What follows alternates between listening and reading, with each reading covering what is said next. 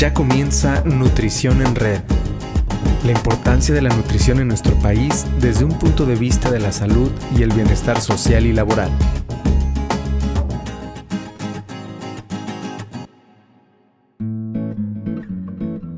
Hola a todos, soy Mariana Orellana y es un gusto estar con ustedes un jueves más de Nutrición en Red.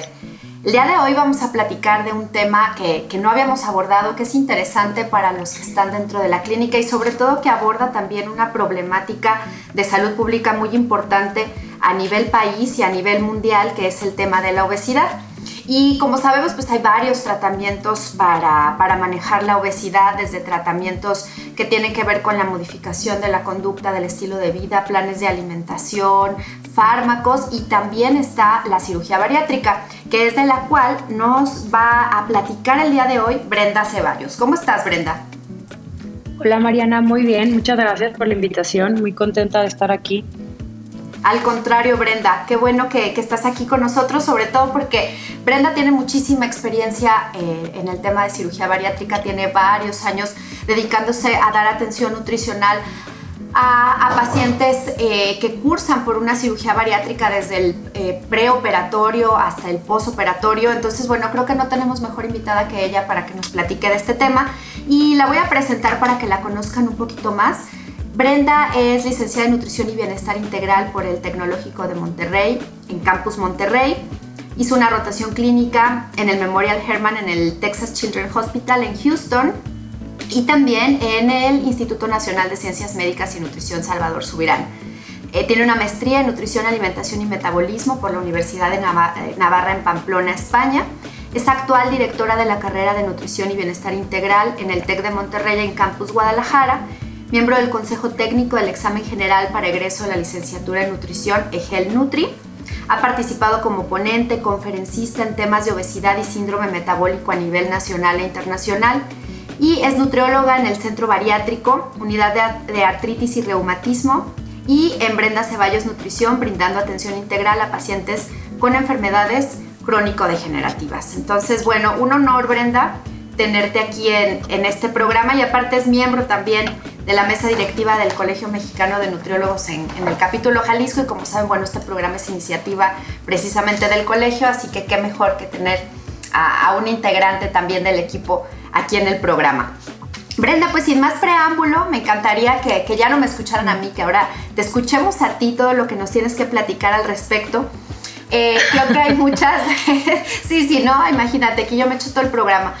Eh, creo que hay muchas dudas sobre cuándo sí eh, un paciente es candidato a cirugía bariátrica, cuando no, en qué momento uno como nutriólogo tendría que hacer la recomendación o derivar. ¿Qué podrías platicarnos al respecto? Mira, sin duda, este, primero yo creo que el escuchar la el, simplemente cirugía bariátrica entra como un poco de controversia y sobre todo aquí en México eh, y yo creo que no es que sea, o sea, es un excelente procedimiento. Yo creo que como todas estas malas opiniones o que nos ha tocado que es que a fulanito le pasó esto, entonces por eso no la cirugía bariátrica, yo creo que más bien venía derivado a la mala práctica. ¿no? Eh, a mí tuve la fortuna de poder estar, un, pues ya hace unos años, hace más de 10 años, en un centro de cirugía bariátrica en Houston. Entonces, ahí me llamó muchísimo la atención porque para mí en ese entonces, hace 12, 13 años, pues era algo como nuevo, ¿no? Saber cómo esa formalidad. Y yo me sorprendía el que, como todos los protocolos que seguían allá, el que si la este, psicóloga decía, este paciente no es candidato, el paciente no se operaba. Y de todo cómo se trabajaba el paciente tanto antes, este, en, la visita hospitalaria, pero el después, o sea, era impresionante. Y cómo realmente se trabajaba en este equipo multidisciplinario. Eh, em, no sé si decir afortunadamente, pero los pacientes con eh, mayor eh, grado de obesidad, que tienen mayor grado de obesidad, los he visto en Estados Unidos, no me ha tocado ver ese tipo de paciente aquí en México. pacientes que a lo mejor tenían que llegar en silla de ruedas porque perfectamente podían caminar, pero ya no podían caminar por el peso que tenían. En cirugía bariátrica, pues era una herramienta eh, para, pues para diferentes este, eh, casos ¿no? particulares y que el hacerlo de una forma correcta era lo que iba a dar el hacerlo en un equipo multidisciplinario, la importancia de la suplementación, etcétera.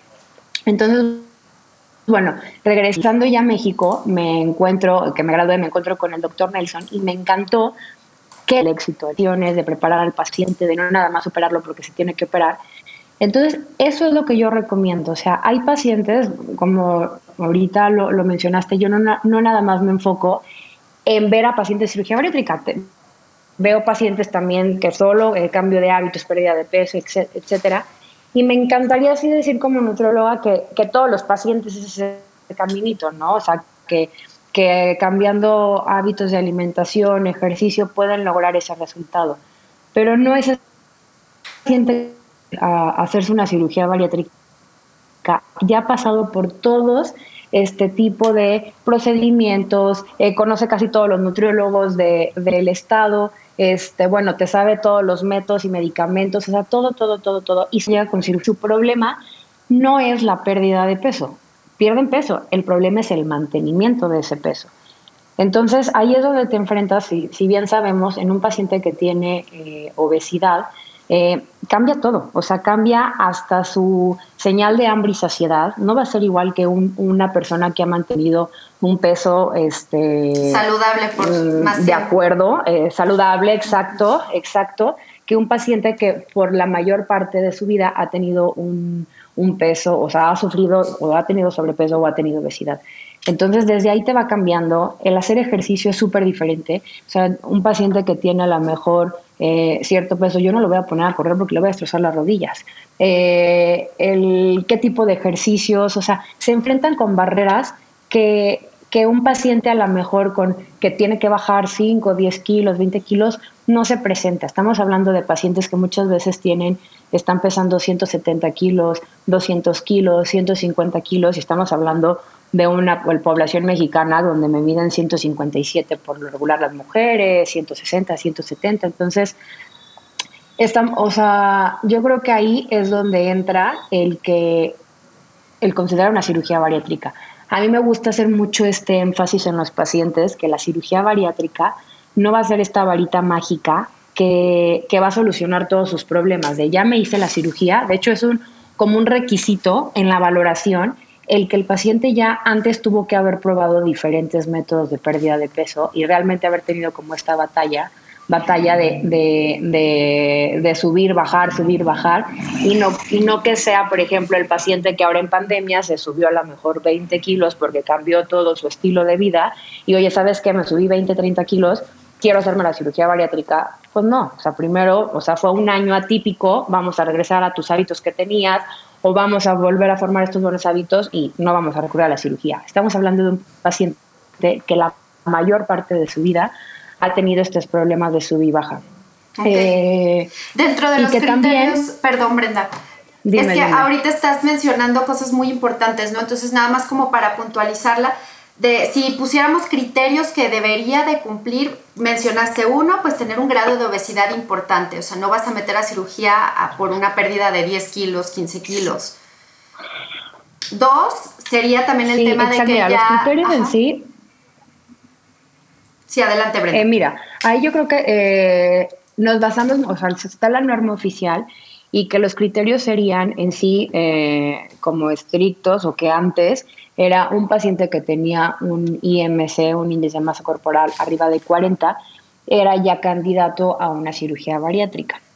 Y que se consideraba, por ejemplo, si tenía un índice de masa corporal de 35, podía hacerse la cirugía que lo pues que, que viniera en conjunto, ¿no? Eh, esos eran criterios, ¿sí? índice de masa corporal 35 con metabólico o con IMC de 40, ya directo candidato. Pero si bien también ahorita se ha visto que, por ejemplo, nos llegan pacientes con eh, IMS, con una obesidad tipo 1, y que en automático puedes decir, oye, no, pues no, no cumples, no se puede hacer la cirugía, pero lo que hemos visto en la experiencia es que después de seis años regresa ese paciente ahora sí, con un IMC de 35-40, pero ya no es lo mismo operar a una persona a los 40 años a operarlo a lo mejor ya casi a sus 50 y a lo mejor con más enfermedades. Claro. Entonces, eh, entonces de ahí se el, el, abrir un poquito y que también como todo tema de salud, este, no, no dejarnos, bueno, esto decían las guías y esto dice la norma, pues no, saber también. Entonces ya sí me ha tocado eh, tener pacientes que a lo mejor con con una obesidad tipo 1 eh, se les haga procedimiento de cirugía bariátrica, entran más como a protocolos, eh, pero siempre de la mano que metabólicamente justifique, eh, o sea, aquí vamos a ver siempre que, el beneficio vaya a ser mayor que el riesgo. Como todo procedimiento,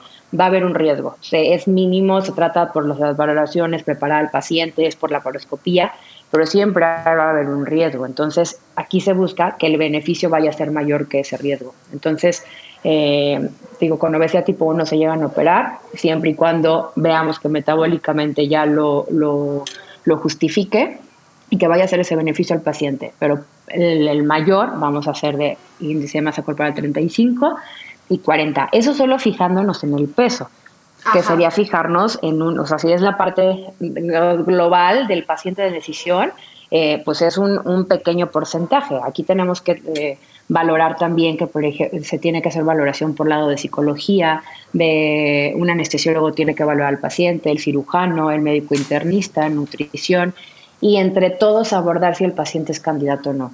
O si el paciente también en este momento no es candidato y se tiene que preparar. Ejemplo, me ha tocado preparar pacientes que a lo mejor tienen que bajar antes de su cirugía eh, 30, 40 kilos para que se pueda hacer y estoy trabajando con ellos durante un año antes de su cirugía este, o a lo mejor la psicóloga o el psicólogo detecta algo que dice, ¿sabes qué?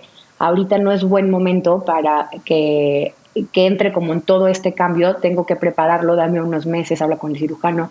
Entonces, eh, igual, en laboratoriales, pues si tiene algún tipo de anemia alguna deficiencia, pues primero tenemos que arreglar eso antes de que el paciente entre al, al quirófano. Entonces, he ahí la importancia, y para los que nos estén escuchando, que, a que no sean a lo mejor este, nutriólogos, sino que público en general y que estén interesados en hacerse una cirugía bariátrica, la importancia de ver, o sea, de ir con un equipo multidisciplinario, con un cirujano que esté certificado, que tenga su equipo, que tenga su nutriólogo, a su psicóloga, este, que no sea de, ah, sí, perfecto, te opero el día de mañana. No, o sea, esto, para que se tenga el éxito, eh, tiene que ser una preparación, tiene que ser un equipo formal. Afortunadamente ya también en México eh, se ha luchado hasta el colegio que, cada vez se certifica a los doctores, que se hagan buenas prácticas, que en los hospitales también, este, que los psicólogos y los nutriólogos también estén preparándose. Entonces que se fijen mucho en esto, Si eso se cumple, va a ser perfecto. O bueno, va a ser, ya aseguras mucho, quitas mucho el riesgo en eso.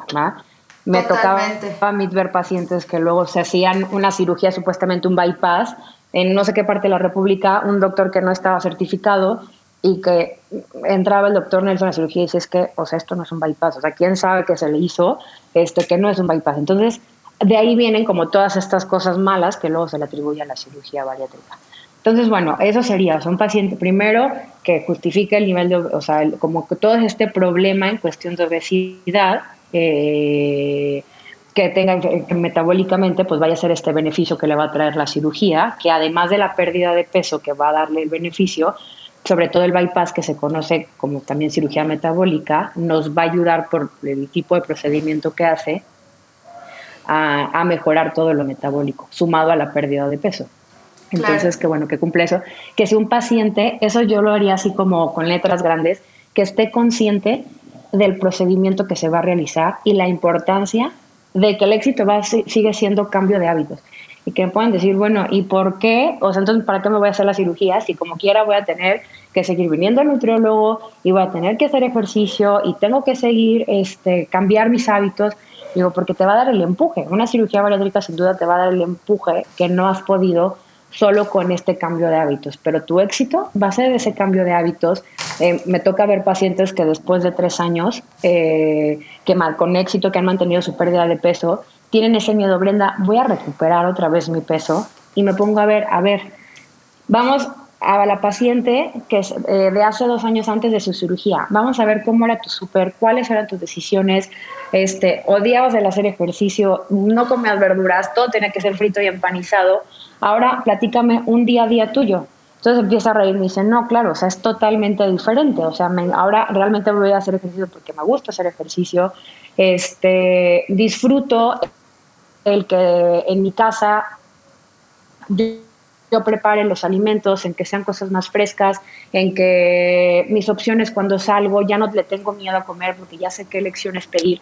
Yo digo, esto va a ser tu base, o sea, claro que te vas a mantener porque trabajas día a día, porque tienes un estilo de vida saludable y eso es el éxito. Tu cirugía, claro, fue un empujón que te ayudó, pero lo que te está manteniendo es este cambio de, de hábitos saludables y de vida que tuviste.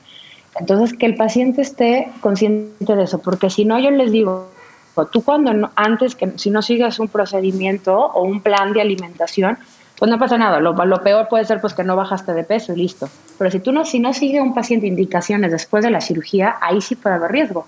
Porque yo el primer mes y medio, más que bajarlos de peso, mi principal objetivo es que el paciente tolere nuevamente los alimentos. Entonces, sí es un, un, mes y medio bastante complejo, que están en dieta de líquidos, que estamos en papillas, que estamos viendo tu tolerancia. Entonces, si el paciente no me sigue indicaciones, este, claro que puede regresar al, al, hospital. Entonces sí tiene que tomar como esa seriedad el, el, paciente. La suplementación también, si es un paciente que no va a tomar la suplementación, sí podemos tener riesgo porque... Eh, tu cirugía, una de, ya después de que viste tolerancia y que pasaste como todos estos primeros meses, después una de las principales complicaciones pueden ser eh, pues la deficiencia de, tanto macronutrientes como micronutrientes que puede tener el paciente. Entonces ahí sí te puede llegar un paciente con osteopenia con osteoporosis, con cierto tipo de anemia, entonces que, es, que lo puedes evitar con una buena suplementación y buen seguimiento del paciente. Entonces el paciente tiene que estar muy consciente de eso. Nosotros en el centro en cada valoración, cada especialista hace énfasis en estos puntos. Los pacientes firman consentimientos informados y no tanto el consentimiento de, bueno, vas a entrar a una cirugía y se puede pasar, no, o sea, va, consentimientos de que se hacen valoraciones, de la importancia de la valoración, consentimiento de que tiene que tomar suplementos, de por qué se tiene que tomar sus suplementos, de que por qué tiene que ir con su, este, su seguimiento multidisciplinario. Entonces, vamos trabajando para que en el momento, a veces los, metemos a los grupos para que platiquen con otros pacientes, este, entonces en el momento que toman la decisión, ahora sí que tienen toda la información. Qué importante es esto, acabas de decir muchas cosas que me parecen prioritarias. Uno, por ejemplo, pues la cirugía bariátrica definitivamente no es magia, ¿no? Lo que estás comentando, eh, se necesita un cambio y sigue siendo prioritario el cambio de hábitos del estilo de vida. Y ahí es donde entra nuestro rol como nutriólogos, nutriólogas, que es tan importante, ¿no? ¿Cuál sería, digo, acabas de decir varias cosas que creo que responden a esta pregunta, pero en sí, ¿cómo definirías tú o qué papel juega el, el nutriólogo, la nutrióloga en todo este proceso desde el preoperatorio hasta el posoperatorio? Mira, este sin duda un papel súper importante, este, bueno, como todos en el equipo multidisciplinario, pero algo, y es algo que me, encanta y amo de mi profesión, es que es el, tú puedes influir muchísimo en el cambio de estilo de vida de un paciente. O sea, el, desde antes de la cirugía, el prepararlos a que pierda esa pérdida de peso de 30, 40 kilos antes de la cirugía de una forma este, saludable, porque hay que tomar en cuenta que es un paciente que viene con una relación con la alimentación, con el peso eh, súper desgastada, o sea, súper, súper, súper desgastada, con muchos miedos, con muchos mitos, este, con mucho dolor en todo este proceso de su peso. Entonces es como otra vez, eh, o sea, como quitar esta, esta mala información y enseñar nuevamente al paciente en el que no hay alimentos buenos o malos, ¿sabes? O sea, como ir sanando poco a poco esta parte. Entonces, en la primera parte sería eso, lograr esa pérdida de peso, pero de una forma este, saludable, ¿va? Ajá. Ir quitando mitos, ayudarte que todavía no tienes la cirugía, que viene siendo un súper proceso. O sea, como que ir trabajando, irles enseñando al paciente, prepararlo. Si en cuestión de laboratorios tenemos que corregir alguna deficiencia, pues bueno, trabajamos en eso. Este, para que llegue lo más, o sea, lo, lo mejor preparado en cuestión este, saludable a, a su cirugía, sería el pre. eso, sería, eso sería el pre.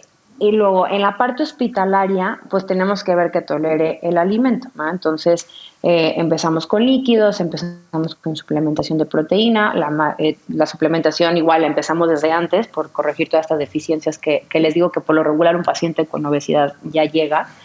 Eh, Después el primer mes y medio va a ser crítico para, les digo, esta parte de tolerancia al alimento. Yo le digo, tu estómago es nuevamente como un bebé, vamos a, a, que tú puedas, después de un tiempo, ya perfectamente comer lo que una persona normal con sus cuidados, pero que no sea que tengas que cargar el topper. Entonces es súper importante ese mes y medio para que el paciente tolere los alimentos, este, estar viendo que tolera, que no tolera, este, la, cirugía bariátrica, como todo, tiene que ser personalizada.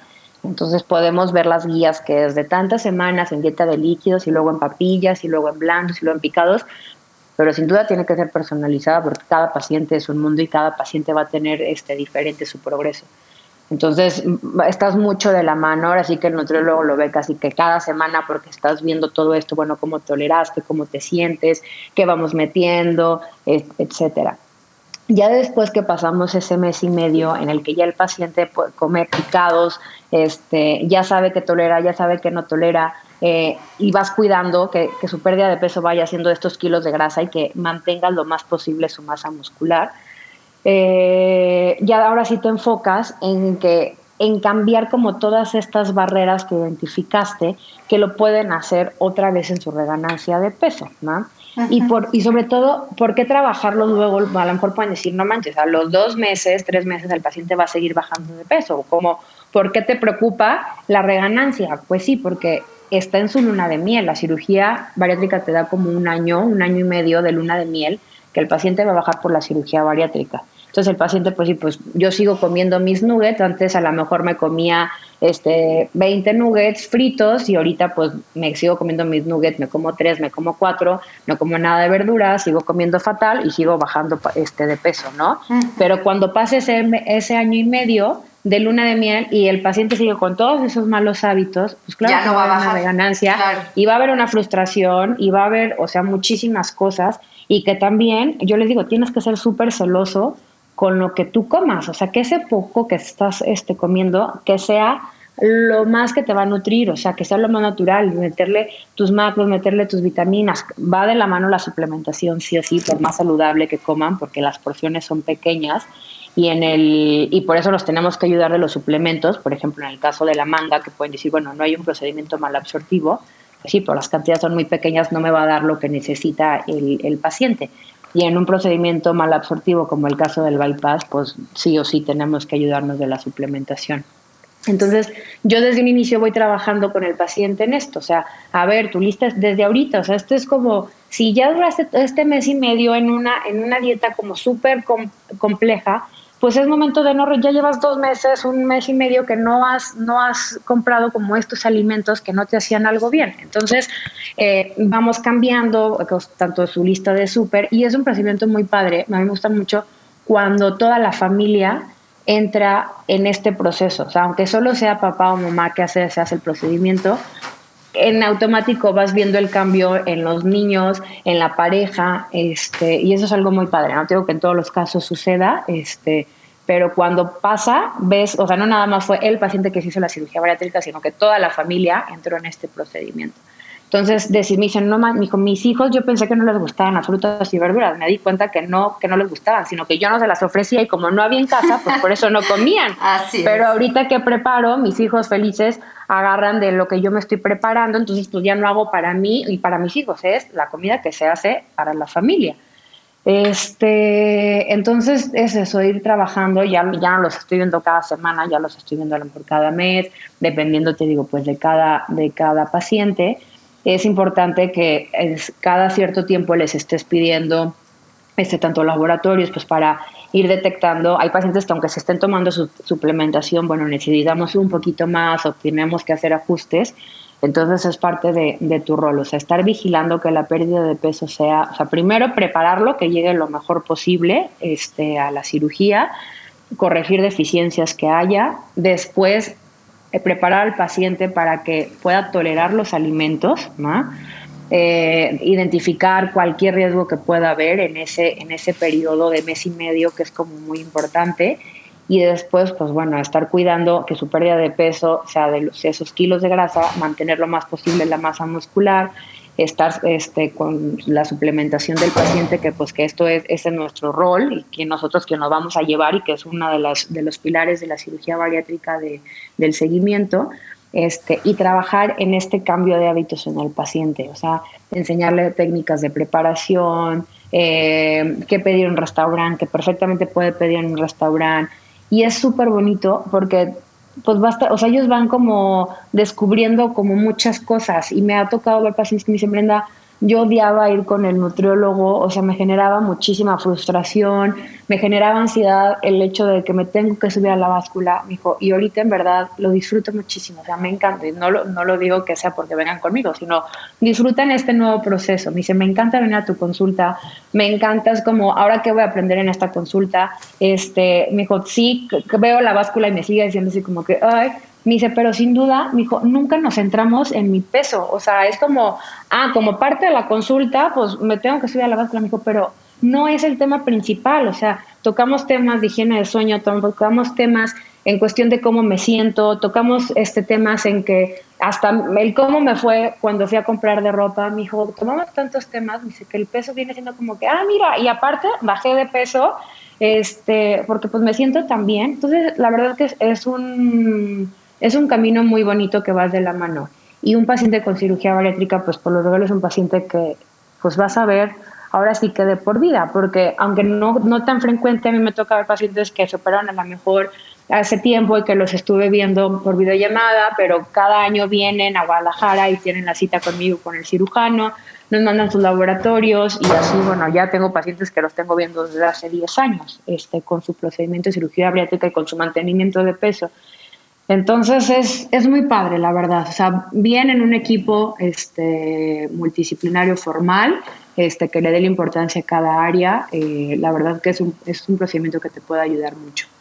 ¿Y cómo cambia la perspectiva lo que nos acabas de decir, Brenda, sobre todo por el tema del peso? Porque sí puede generar mucha frustración, una pésima relación con los alimentos, cuando verdaderamente tendría que ser algo, tú dijiste la palabra, ¿no? Que se disfrute, o sea, la alimentación es también para disfrutarse y, incluso los nutriólogos podemos ser los culpables de, que se creen malas relaciones con los alimentos, ¿no? Por estigmatizar el tema del peso, por centrar toda la atención solamente en, unas medidas, en una talla, cuando esto va muchísimo más allá y que también tú lo dijiste muy claro, el éxito realmente del mantenimiento de esta pérdida de peso no va a depender de, de, que se haya hecho o no se haya hecho la cirugía, sino de que realmente mantenga conductas y estilos de vida saludables, ¿no? Me encanta cómo, cómo lo trabajas, yo espero que, que, se inspiren los nutriólogos que nos están escuchando. Sí, es realmente muy inspirador escucharte porque es, es una forma distinta también, ¿no? Eh, de hacer nutrición y sin lugar a duda es, es a, a donde debe de dirigirse el tratamiento, la terapia para los pacientes con obesidad, más hacia la consejería, más hacia la educación nutricia y no solo centrada también en la prescripción, dieta hipocalórica, 1200 calorías y el que sigue, ¿no? Que ese era otro error que se cometía muchísimo en, en, los profesionales que trabajaban con pacientes con obesidad. Sí, eh, claro. Y, y, lo veo mucho porque eh, luego cuando daba o en las conferencias o me toca ya con las alumnas, cuando estoy dando clases, pero entonces, ¿cuántas calorías tiene que ser este, la tercera semana? Y es como, a ver, no, o sea, el paciente tenemos que lograr que tolere, este, que no se deshidrate, este, que tolere bien los líquidos, que esté con, eso sí, los gramos de proteína porque son importantes para no perder cicatrización, o tener masa muscular, exacto. ¿Qué, que si, ¿Cuántas calorías? No voy a estar usando al paciente que tiene que, que tantas calorías, no, o sea, que se hidrate y tienes que educarlo a ver cómo tiene que ser la toma, porque eso sí es básico, o sea, el, el líquido que, o el alimento, si no se introduce de la forma correcta, lo, o sea, si lo, se introduce de la forma correcta, lo tolera perfecto, pero ese mismo líquido, ese mismo alimento, si no le diste las indicaciones correctas al paciente de cómo se lo tenía que tomar o comer, la tolerancia va a ser nula. Entonces, en eso nos tenemos que centrar, no en las calorías, o sea, eh, ¿en qué te vas a centrar? En que cada, si el paciente cada vez está más concentrado en que sus alimentos son este, de la mejor calidad posible, lo más naturales posibles, este, ¿qué importa el tema de calorías? O sea, Eh, y, y después, o sea, ya después de que están con dieta normal, nunca me gusta estar de que, bueno, ahora te voy a dar una dieta de tantas calorías. Es más, eso no lo manejo ni con pacientes que no son de cirugía bariátrica. O sea, odio el tema eso de ahora tu plan es estas calorías. No, porque hemos visto que metabólicamente es muy diferente dar, o sea, cierto, un alimento, como le digo, no va a ser lo mismo que comas tantas calorías de papitas fritas a que te comas ciertas calorías de un salmón con verduras y aceite de oliva extra virgen. O sea, metabólicamente el cuerpo va a ser muy diferente. Claro. Entonces, cambiar ese chip de que no son las calorías, sino enseñar al, en temas saludables uno de los miedos como principales es eso de, oye Brenda, es que ya estoy tolerando más cantidad de alimento. Entonces voy a volver a subir de peso. Y le dije, a ver, que antes a lo mejor tu porción de, de pescado era menor y a lo mejor las verduras tenías que picotearle porque ya no, como que no alcanzabas. Y hablar de aguacate, pues como que se te hacía un poquito difícil. Qué padre que ahora ya puedes comer una porción más grande de proteína, de tu salmón, de tu pescado. A lo mejor ya puedes comer un poco más de verduras y mayor variedad y ya puedes servir de guacamole, o sea, es súper saludable, qué bueno que comas más, o sea, no, no es malo y no vas a subir de peso, malo, como decíamos, si estás comiendo los nuggets fritos que compras así que este, nada sanos son congelados, este, y en vez de comerte tres, ahora ya te estás comiendo cinco y fritos y papas fritas y esto, pues, o sea, y no por satanizarlo, sino porque, real, o sea, yo que come poquito el paciente y es lo único que me está comiendo, pues por más suplementado que está, no le está metiendo fibra, no le está metiendo vitaminas, minerales. Por eso como tanto mi, en un paciente de cirugía bariátrica, que eso poco que va a comer, pues que lo nutra lo más posible. Entonces es trabajar más en eso, o sea, más este, exacto, que sea de calidad, enseñarle al paciente a disfrutar y decirle, no pasa nada, o sea, no vas a cargar con tu top para las reuniones, o sea, también aprender, te invitaron a comer, perfecto, este, qué sí puedes comer, qué no puedes comer, o sea, que no, se, que, no, que no en tu día a día estés pensando en, en, mi dieta, en mi dieta, en mi dieta. No, o sea, es parte de la vida y también que lo disfrutes. Y si vas a un viaje, vas a saber que puedes comer perfectamente de lo que hay en el viaje y que también es parte de la cultura conocer nuevos platillos y que a lo mejor no va a ser, vas a decir, ay, eso está más alto en grasa, en azúcar, no pasa absolutamente nada cuando tu día a día es un estilo de vida saludable. Ahí sí con el paciente de cirugía bariátrica les digo, traten de, de, que si están en la calle, en un viaje, pues que no prueben algo nuevo, porque puede ser que no lo toleren y que pues mm, tengan un poquito de problemas si están de este caminando, etcétera. Entonces siempre les les digo que los alimentos nuevos pues los prueben en casa o en, un ambiente en el que ellos se sientan cómodos, por si hay una intolerancia. Pues creo que acabas de dar un cierre excelente, Brenda, eh, a, a este programa y, radica en varias cosas. Yo tengo como varias ideas principales, ya tú me dirás si me faltó algo de como del resumen de todo lo que platicaste. Uno, la importancia, bueno, del nutriólogo dentro del equipo multidisciplinario, pero también especializado en cirugía bariátrica, es sumamente importante, ¿no? O sea, somos, somos un pilar, no estamos quitando eh, el nivel ni del médico, ni del psicólogo, estamos al nivel, pero somos parte indispensable dentro de este equipo multidisciplinario y tiene que ser un equipo también especializado, ¿no? Lo dijiste súper, súper claro. Por otra parte, bueno, la cirugía eh, bariátrica, dijimos, no es magia, necesita también la modificación de la conducta, de los estilos de vida, para lograr también el mantenimiento. Por ahí platicaste, hay un año que prácticamente por default el paciente va a perder peso, pero después eso puede cambiar, ¿no? Y el paciente sí puede recuperar peso si no hizo una modificación y ahí otra vez el rol del nutriólogo sigue siendo sumamente importante. Y por último, pues hablaste mucho también de la parte emocional, ¿no? Estamos trabajando con personas, son seres humanos que como a todos se nos antojan los alimentos, nos gusta convivir con las personas y mucho de la convivencia social está alrededor de la comida, viajes, etc. Entonces, trabajar sobre la motivación del paciente, sobre la educación del paciente, sobre la adaptación de estas conductas a su vida, a su día a día, que no va a ser por un año, por dos, sino que va a ser por toda la vida, como debería de ser en todos en realidad, ¿no? No sé si tú quisieras agregar algo más, Brenda, para cerrar. Eh, otra cosa que me hizo falta y creo que sí quiero dejar claro, luego pueden, y sobre todo por este año de luna de miel que dijimos, puedes ver pacientes que a lo mejor te pusieron un balón este, intragástrico y decir, oye, claro que no, yo no bajé de peso, me puse el balón, cuando me refiero a la cirugía bariátrica y esta luna de miel, hablo de una manga gástrica, de un, bypass, gástrico. Exacto.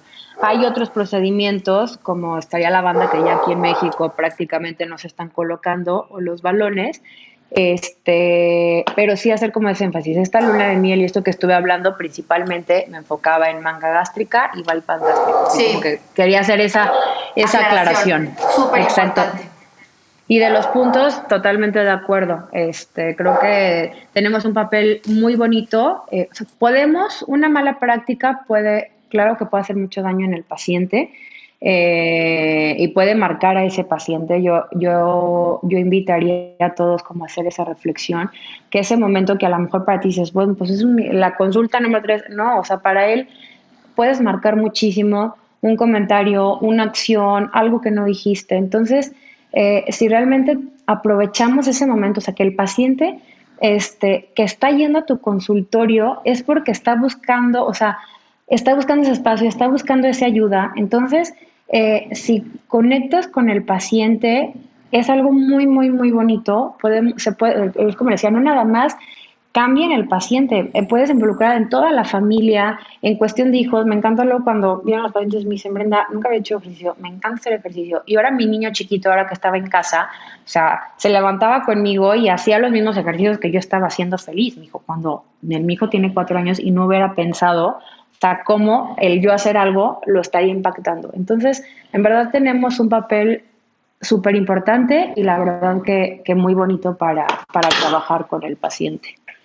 Absolutamente, pues disfrutemos de nuestra profesión y los que nos escucharon y no están, no se dedican a la práctica de nutrición, bueno, de todas maneras, este es un mensaje que hay que compartir con todas las personas, porque eh, sabemos que el tema de obesidad es un tema que desgraciadamente padecen muchos mexicanos, mexicanas. Entonces, compartan este programa, compartan esta información. Como saben, estamos siempre buscando que sea información basada en ciencia, no nada más en, sensacionalismo o fanatismos ni demás. Todo esto es científico, entonces hay que compartirlo. Y bueno, pues tengo una, una noticia, una buena y una mala. La, noticia buena es que Nutrición en Red sigue vivo, estamos preparando una fabulosa cuarta temporada para ustedes, pero eh, pues por lo mismo tenemos que tomarnos un pequeño receso, entonces este es el último programa de la tercera temporada, vamos a estar un mes sin eh, nuevas transmisiones los días jueves, pero dentro de un mes venimos eh, cargados de nueva información, de nuevos temas, con nuevos invitados para ustedes. Así que prepárense para la cuarta temporada. Y por mientras, bueno, pónganse al corriente. Hay tres temporadas disponibles para ustedes. Son 30 episodios diferentes. Y si no han escuchado alguno, no se lo pierdan, pónganse al corriente, tienen este mes para hacerlo y nos volvemos a escuchar en una nueva transmisión dentro de, eh, de, un mes en abril. Así que será para mí un gusto otra vez estar con toda la audiencia. Brenda, muchas gracias por habernos acompañado. No, muchísimas gracias a ti, Mariana, por la invitación y al colegio. Gracias, gracias. Y bueno, pues un saludo, un abrazo a todos, cuídense mucho y nos estamos escuchando muy pronto en Nutrición en Red. Escuchaste Nutrición en Red, una producción de Mariana Orellana y Mauricio Urbina.